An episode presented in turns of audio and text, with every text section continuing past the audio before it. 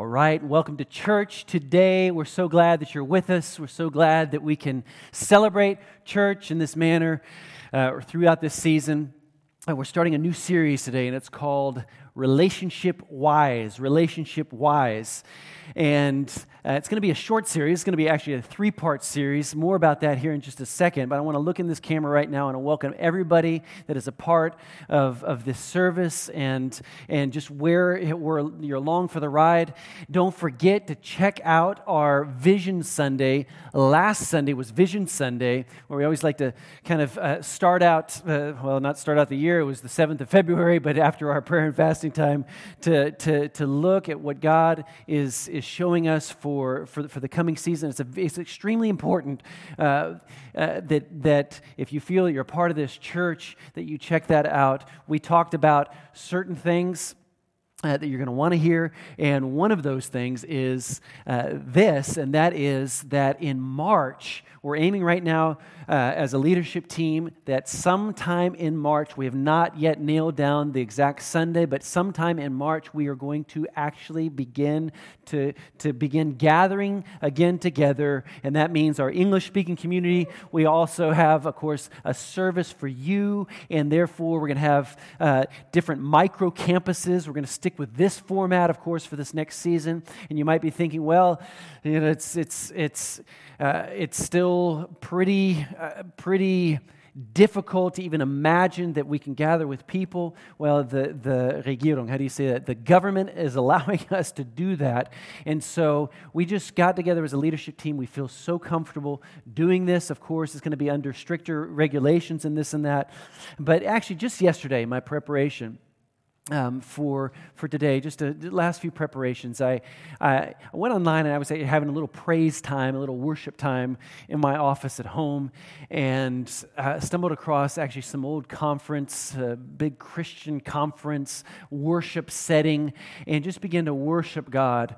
And, and as I was viewing these big coliseums full of, of Christians worshiping God, I, my heart just began to overflow with, with just the thought of the power of gathering. And I know I spoke to that last Sunday on our Vision Sunday, but just the power of gathering and just the many arms stretched high. And even though that maybe in those first weeks, when we get back together, our micro campuses and that, and even in the first few months, we not, might, might not even be able to sing because uh, that's not at present allowed, but just to be in the same room, to lift up holy hands and to worship God together. There's something powerful about it, and I'm looking forward to it in Jesus' name. And so today, we're starting this series is called Relationship Wise, and we also desperately need, I don't know about you, I need wisdom in my relationships. I need wisdom.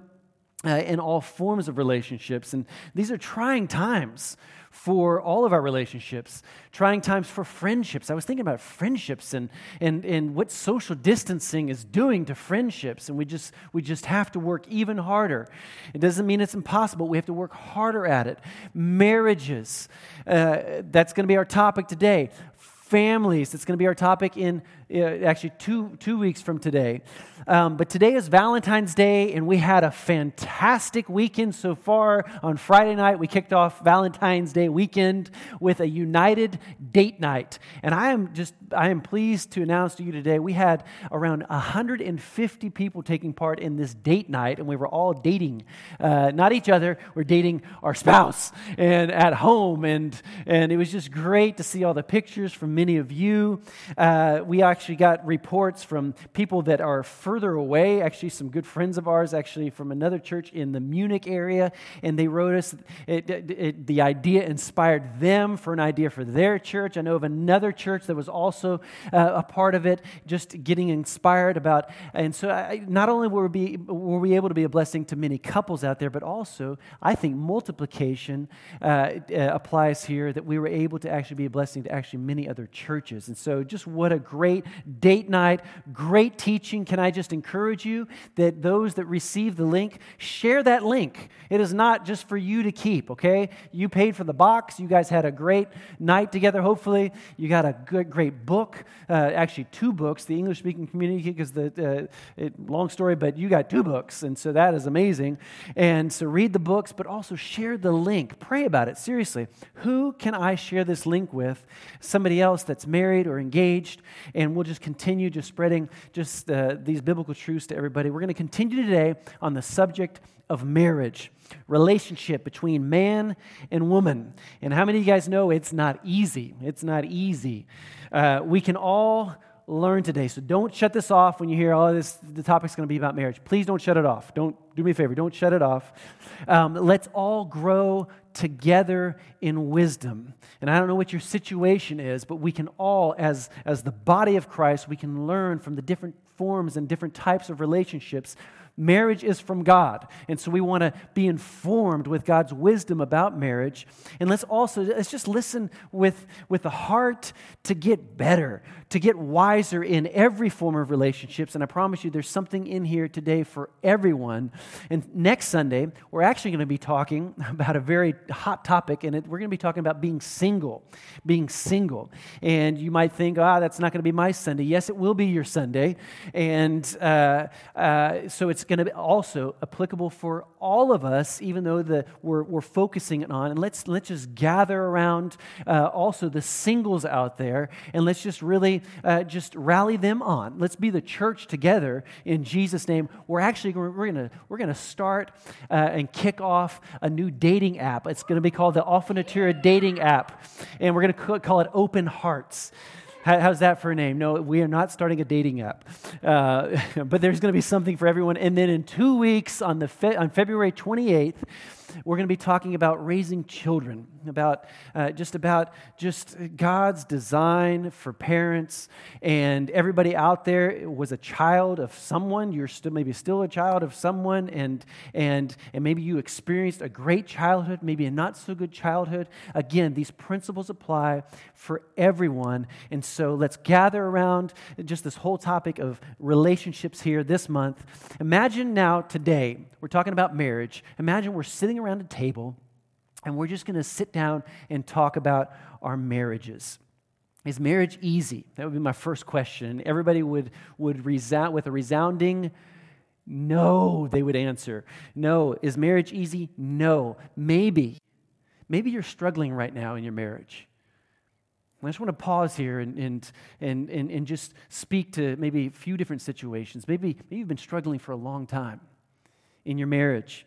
Maybe, maybe you're a teenager right now and, and, and you're watching your parents struggle in their relationship.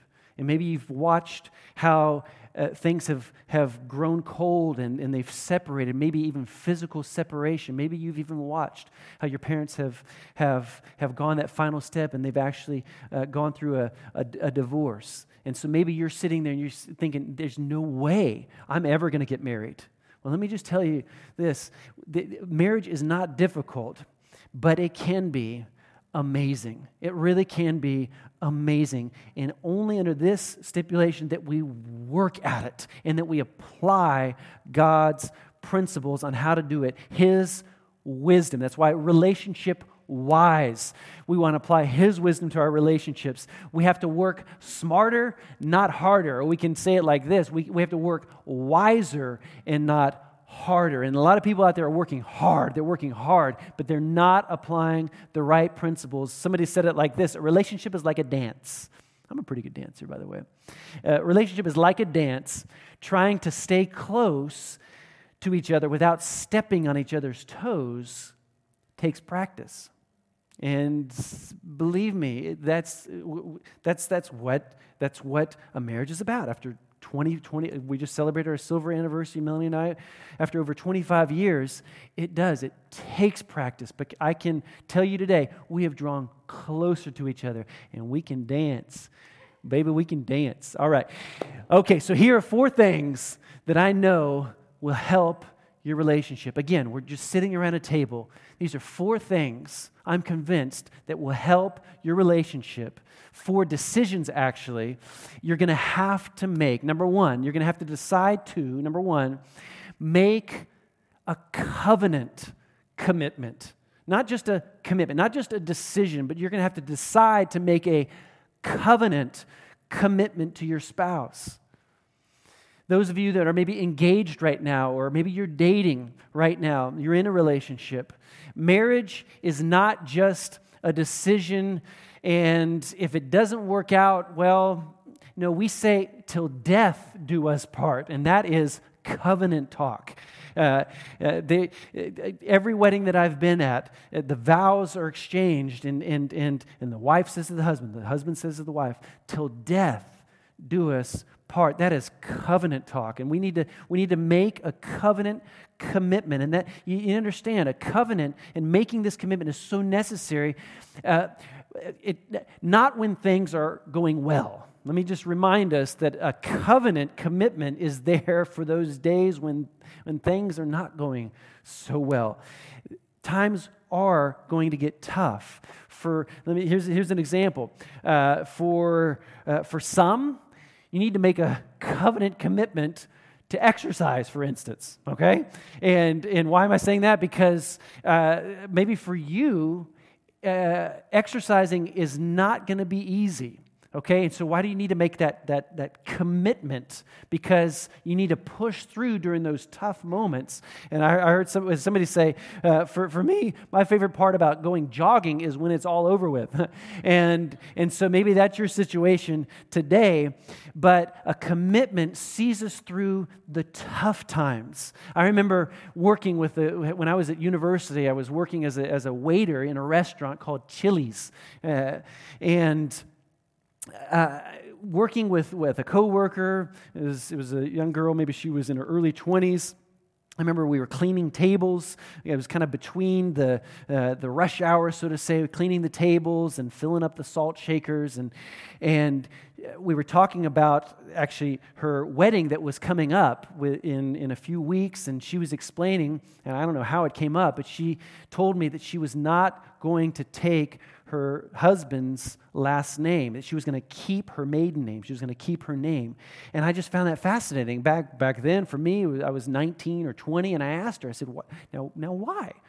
Why would you do that? I was probing a little bit, and her answer was just very straight, straightforward. Because in case our marriage doesn't work, it'll be a whole lot easier to not have to go through all that paper and and and and and to sign all these different documents and that to get my name changed back. And so, in case it doesn't work, how many of you guys know there was no commitment going into that marriage?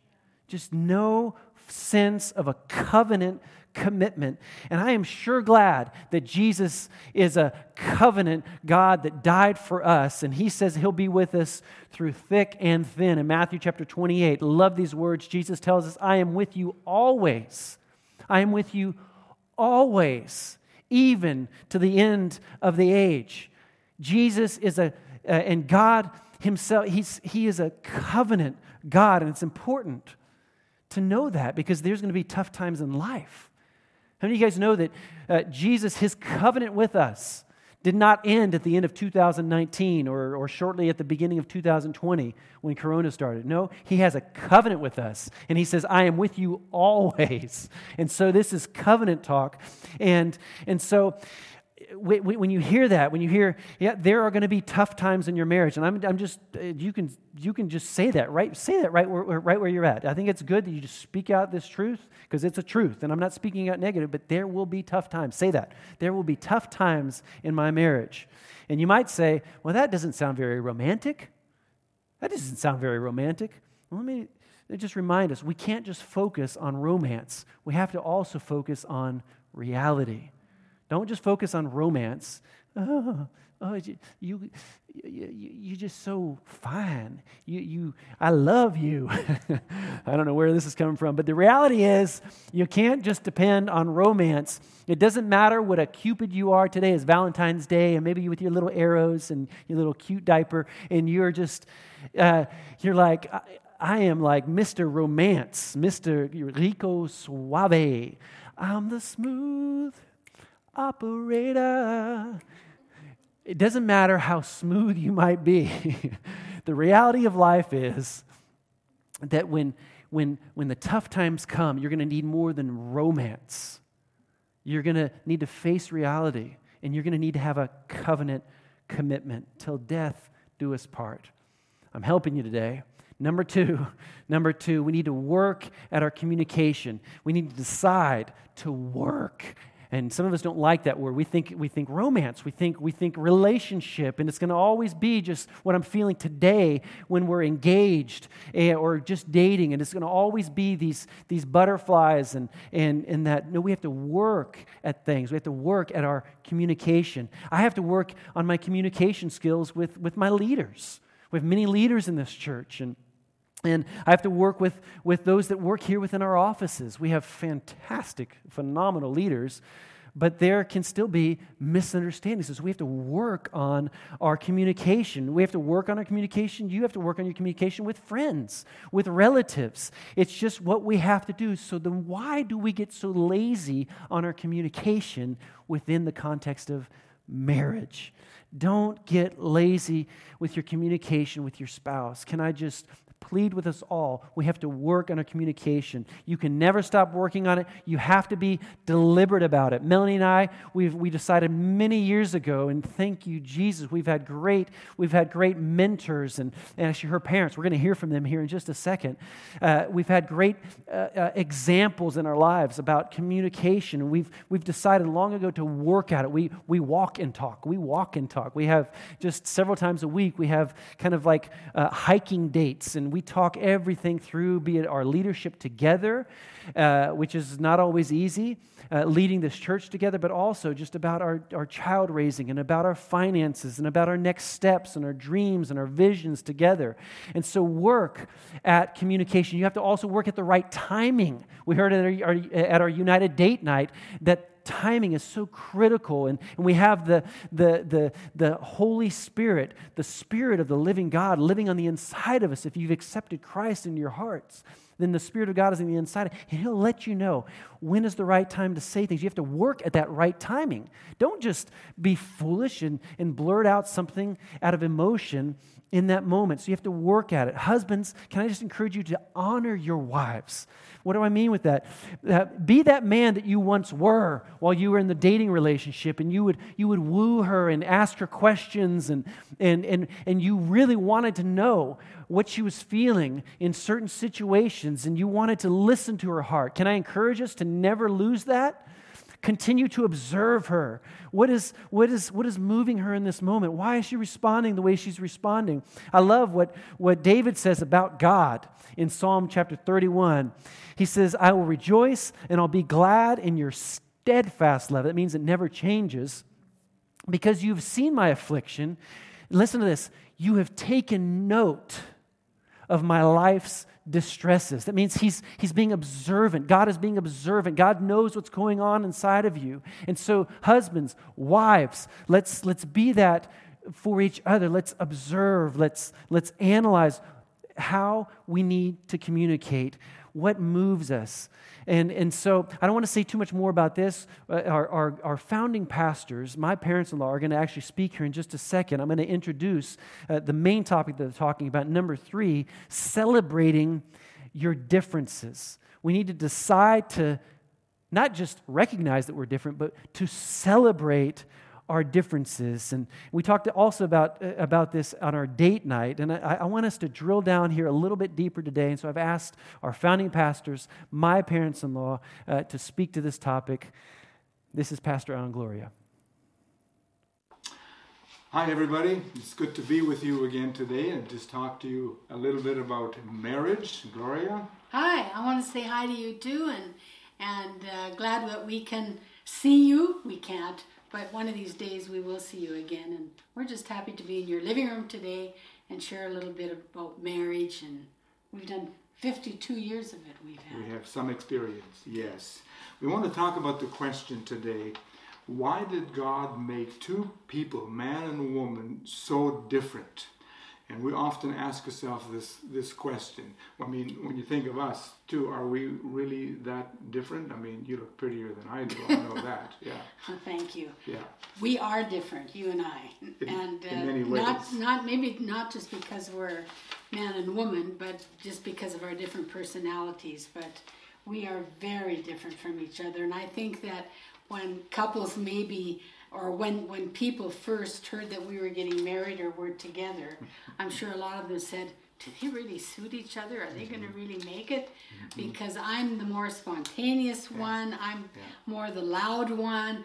I say what I think, and uh, which isn't always good, and it's just there and it slips out. And my husband is more quiet and reserved, although he's gotten more livelier since he's been married to me. And it just takes him, you know, uh, I'm just spontaneous, and it takes him a hundred times longer to uh, make a decision or something than than for me. In my head, I've already made it.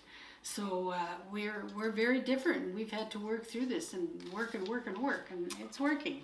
Every couple sees their own differences and they see that there are differences. And how do we deal with it? And why did God make it like this? And if we look to the manufacturer's handbook, the Bible, God's Word, we can learn a lot about God's purpose for marriage and God's purpose for making man and woman so different. And I can remember an example of this was what I want to say with this is that we have to understand God's purpose for making us so different. We have to understand His purpose for marriage. And I can remember as a teenager, I grew up in Vancouver in a big city and would often go out to the country and uh, be out on the farms with friends of ours. And I can remember seeing a man plowing his field with a VW Volkswagen uh, bug. He took his car and he had built a thing to hook up a plow to the behind his car and he was plowing his field with his VW bug. That's dumb. And he was always concerned about why he had to replace so many clutches. And uh, the reason he had to always replace the clutch, he was using something for a purpose for which it was never created or made or designed. And so we have to find out what is God's design for marriage and why did he make us the way he made us. And if we look into the uh, scriptures, we go back to the book of beginnings, Genesis, and in Genesis chapter 1, we see why God created man so differently. And the heading is He wanted a picture of Himself on earth. And here in first uh, in Genesis 1, 26 and 27, God said, Let us make man in our own image. Image, picture. After our likeness, picture. And let him have dominion over everything that he created. And verse 27 says, So God created man, mankind, in his own image, a picture of himself.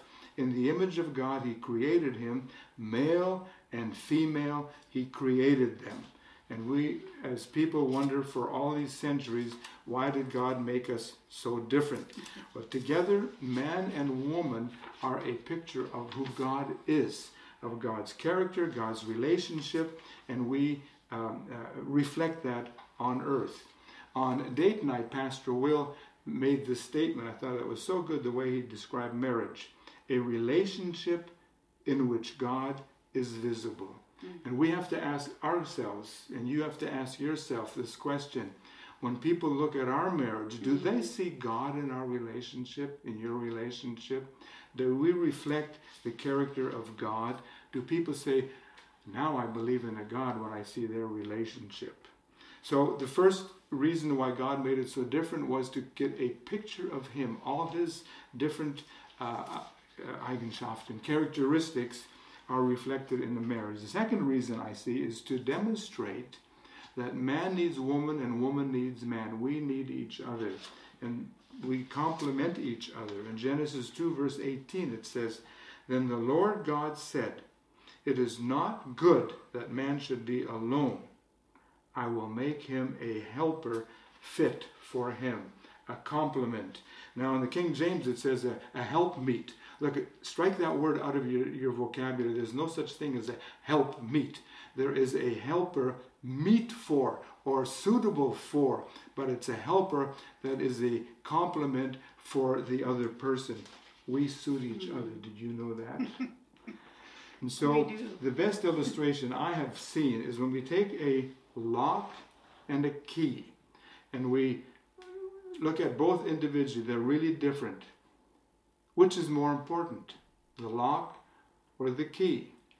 A lock without a key is of not much value. A key without a lock is also of not much value. But together, when they find their roles, it works and you can use it for something.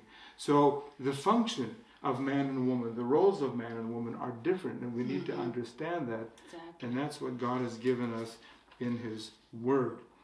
So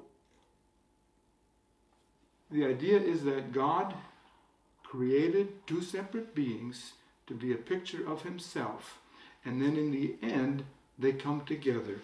And that's what He says in Genesis chapter 2, verse 24 Therefore, a man shall leave his father and his mother and hold fast to his wife, and they shall become one flesh. A unity and harmony, each person understanding their roles and realizing they are different and unique. God has created am- amazing creatures when He created man and woman, and we become one flesh. We're in a process. Yes. When I married you, process. I got a life sentence to learn how we function and what our roles are. So there's many illustrations we could uh, use in this, but remember the first big misunderstanding we had in our marriage. Mm-hmm. I thought I said it was a couple of months, but you figured it was even just a couple of weeks, mm-hmm. and maybe it was really early. And we had a frustration, we had a misunderstanding, and the door slammed shut, and I slammed the door. you did. Okay, I didn't want to say that, but I thought to myself, it's so easy to solve this. If Gloria could see it how I see it, it would be solved. That's logical. And I didn't understand why you couldn't see it why, the way I saw it. But I had to realize that uh, a woman's logic is different than a man's logic. And so you'll find that we are different and you learn to That, but that takes a while to learn that. That's and to, true. And, and to to really understand that a man, because of the way God created him, does think so often different than a woman does. She thinks more with her feelings, and the man is more logical. Which is And better. At least in the, in when and with most couples, it's like that. which is better. They're The both key okay. or the law. Yeah. We need both of them. That's right. That's But what it takes a long time to learn that.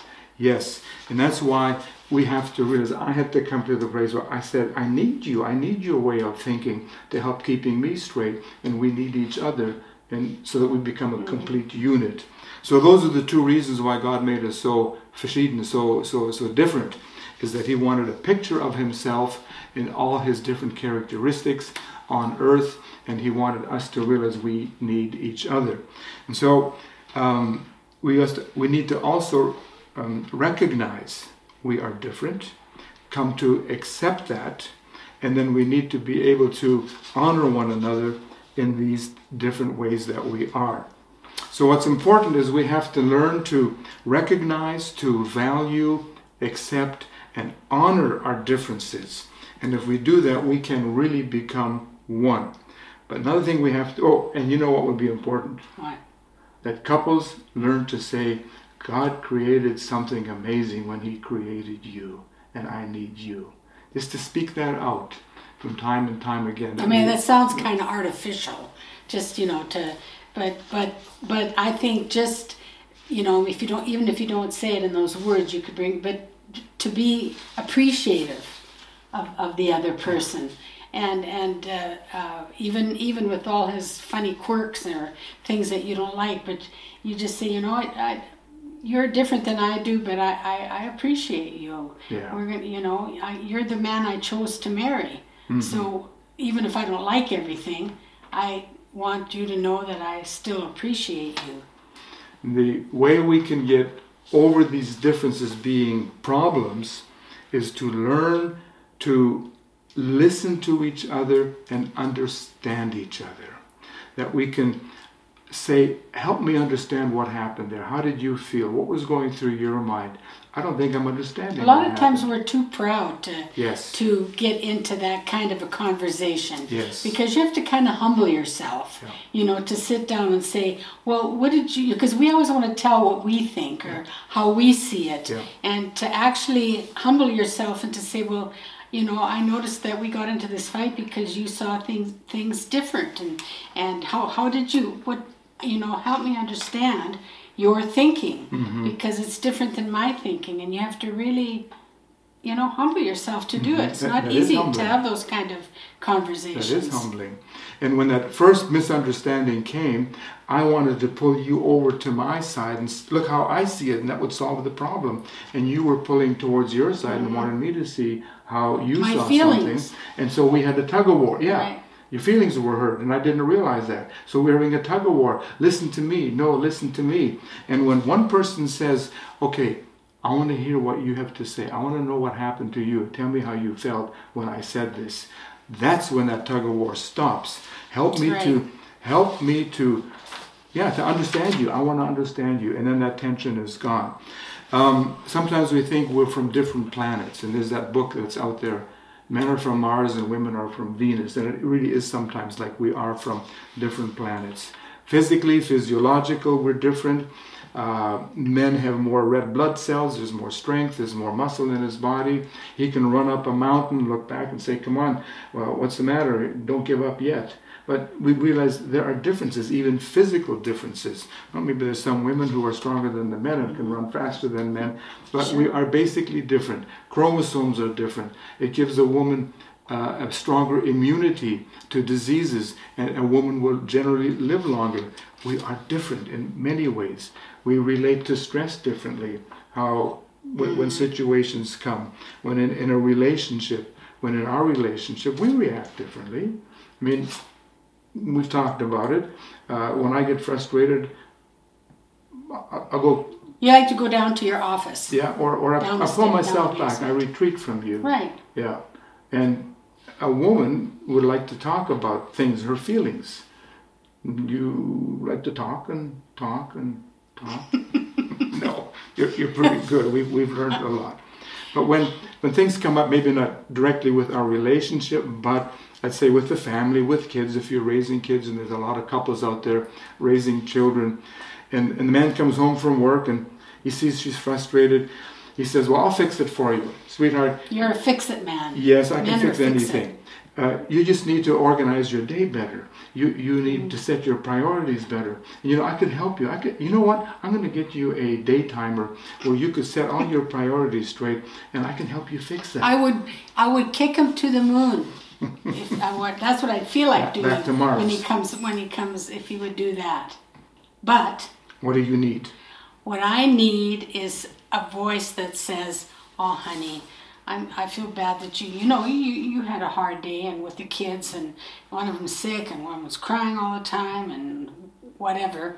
And I understand. I understand. Come here. Let me just let me just give you a hug. You want a hug. Let me just give you a hug. And and you know what? Everything feels better. Everybody. But if he starts preaching at you, Yeah. and even I know you're a preacher, but I don't want to hear preaching from him. He can preach at the other people, but I, as his wife, don't want to hear him preach at me, right? need a hug. So I just need a hug and understand. But then, and then we can talk about it. Often, then we can talk about it when, when you know you're, you've been ex- accepted.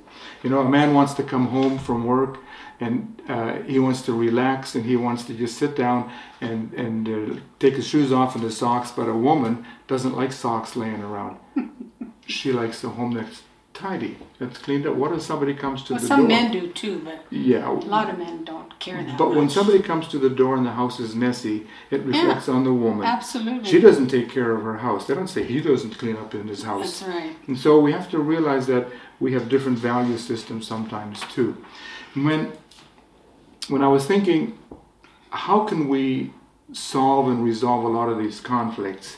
There's three commitments that we have to always check on, and that is a we have to renew these commitments constantly. And number one is my commitment to God. If we have problems in our relationship, usually there's something wrong with my relationship to God, If it's an ongoing thing. especially if it's an ongoing Yeah. thing. Right. And so we need to renew our commitment to God on a constant basis, listening to God through His Word and talking to God through prayer on a personal level as well as on a couple level. That's very important. Number one was commitment to God. Number two is a commitment to God's plan for marriage. What did he say about marriage? What did he say about love? First Mm-hmm. Read some good books on Yes, marriage. yes. In Read fact, good books. that was the greatest idea on That the date night to give the couples a book on marriage. Mm-hmm. Very good. And God's plan for marriage. What is it? 1 Corinthians 13, Ephesians 5, the, the last half, talking about marriage. And there's so many passages in Scripture that talk about relationships between people. We're people, and even says, love your enemies. And sometimes we'll maybe feel like enemies. How do we deal with it then? Commitment to God, commitment to God's plan for marriage, and thirdly, commitment to commit yourself to your partner. And that means No matter what. we're going to work on this until it works. And even when I don't feel like being loving, I made a commitment I will do the loving thing without the feelings. A uh, bedingungslos, uh, what was the word? without a, uh, if you do it, then I will do it. If you come to and, and, and admit something, unconditional? unconditional love. If you will come to me and, and say you were wrong, then I can forgive you. No, unconditional mm. love. Commitment to you means I will do it just because I want to do mm. it. So, After 52 years, we both learned a lot and we're enjoying Yes. our married life very much. Not as much responsibility. We have more time for each other. We're doing puzzles together and just we're just enjoying it. So it's it's a blessing if you've worked on it all the years ahead. Turns out to be a big blessing at the yes. end. Is our marriage perfect? No. Yes. A perfect marriage. I knew that was coming. A perfect marriage is one with problems, Problems. but we've learned to solve them. Thanks for taking the time to listen. Bye bye. Aren't they great, great examples for us, our, our founding pastors, my parents in law, uh, Pastor John Glory? We love you uh, from the bottoms of our heart. Thank you for the foundation that you've, that you've laid here in this church, just regarding good teaching on relationships. Thank you for your example. Um, I want to close out just by one last point here. We talked about making a covenant commitment. Of course, Pastor they really leaned in heavy to that one as well, uh, working at communication, number two, and then celebrating our differences. And then number four, something that he spoke here at the very end, I'll word it like this that we build everything. I mean, everything, not just our marriage, but in the context of marriage here, build everything in our marriage on Jesus. Let's build everything on Him. Let's, let's build everything on Jesus. In 1 Corinthians chapter 13, he alluded to it as well, Pastor Alec. Uh, but this is the verse that I was I wanted to just kind of look at under a magnifying glass. It says, "Love never gives up. Love never loses faith. Love is always hopeful. Love endures through every circumstance. And this is God's word for you and for me. He wants us to know that the type of love that, that He has, the word that they were looking for, it's unconditional. It's, it doesn't have any conditions. It, it's, it's, it's, uh, it endures through every condition or every circumstance. And so you might hear that verse, you might think, that sounds impossible. Well, you know what? It is. It, it is impossible. For us as, as, as humans in our own strength, it's, it's impossible apart from God. But with God on the inside of us, Romans chapter 5 tells us that his, his love has been shed abroad in our hearts. And so, therefore, His love has been deposited on the inside. And so, that same love that never loses faith, that never, ever loses hope, and it endures through every circumstance, is also in the inside of you. I'm going to remind you of that. It is not hopeless in Jesus' name. I, w- I would say here the absolute greatest contributor to our marriage, Melanie and my marriage, has been the fact that, that I have drawn closer to Jesus over the years and that she has also grown closer to Jesus over the years. And that has been the greatest contributor for the strength of our marriage. There have been tough times. Yes, I still do things to, to enhance the romance. I still do push ups Come on. I still work on my pecs because it's, uh, it's just something that, okay, that enhances maybe the romance, the, the, the, way I look. And, and, and she works on certain things, and, and we're working on our character and working on certain things. But at the end of the day, it's our closeness. It's, it's what we're building everything on. Are we building on Jesus? We can read good books, we can attend United date nights, we can attend these types of services. But at the end of the day, we can even get great tips from grandparents. Thank you for these great tips, but we need to draw close to the one who created relationships. We need to draw close, draw close to him. There's, we need the wisdom of heaven. There's so, so much mental assent out there, but we need the wisdom from God Almighty. I want to pray for, for couples out there. Maybe, maybe right now you're, you're having the, the, you have this feeling that your marriage is, is empty. Maybe you've ex- experienced some painful last months or even years. Can I just say this? I believe that there can be newness ahead. I really believe that. There can be newness ahead in your relationship. Why? Because I believe that God is a God that restores. I've experienced in my own relationships in the past, in my own family, years ago, in my childhood. God is a God that restores. If you've been separated from your spouse, if you've experienced a divorce, well, maybe you won't come back together with that person, but God will at least restore joy to your life. Maybe where you feel defeated, where you feel like a failure, you feel unworthy. God can restore years to your life, years of joy in Jesus' name. Joel says it like this uh, God is speaking through the prophet. He says, I'll make up for the years of the locust, the great locust devastation. And then he says this You have plenty to eat.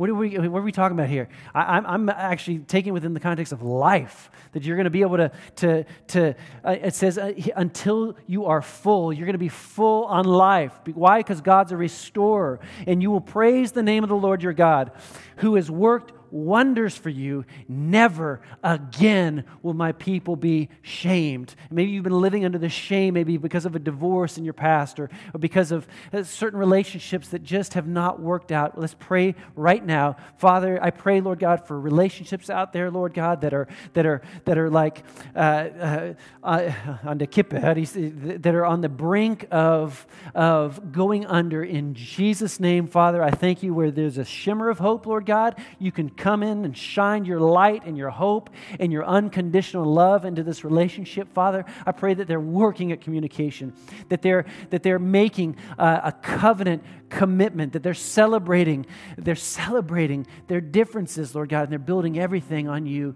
in Jesus' name. And maybe where there's been a divorce or there's been a separation, Father, in Jesus' name, I thank you for, for just restoring joy to their lives. Father, would you do it? Through your son's name, Jesus. Amen. Amen. I'd like to just to sing a song here. Let's just worship God right now in this moment. Amen.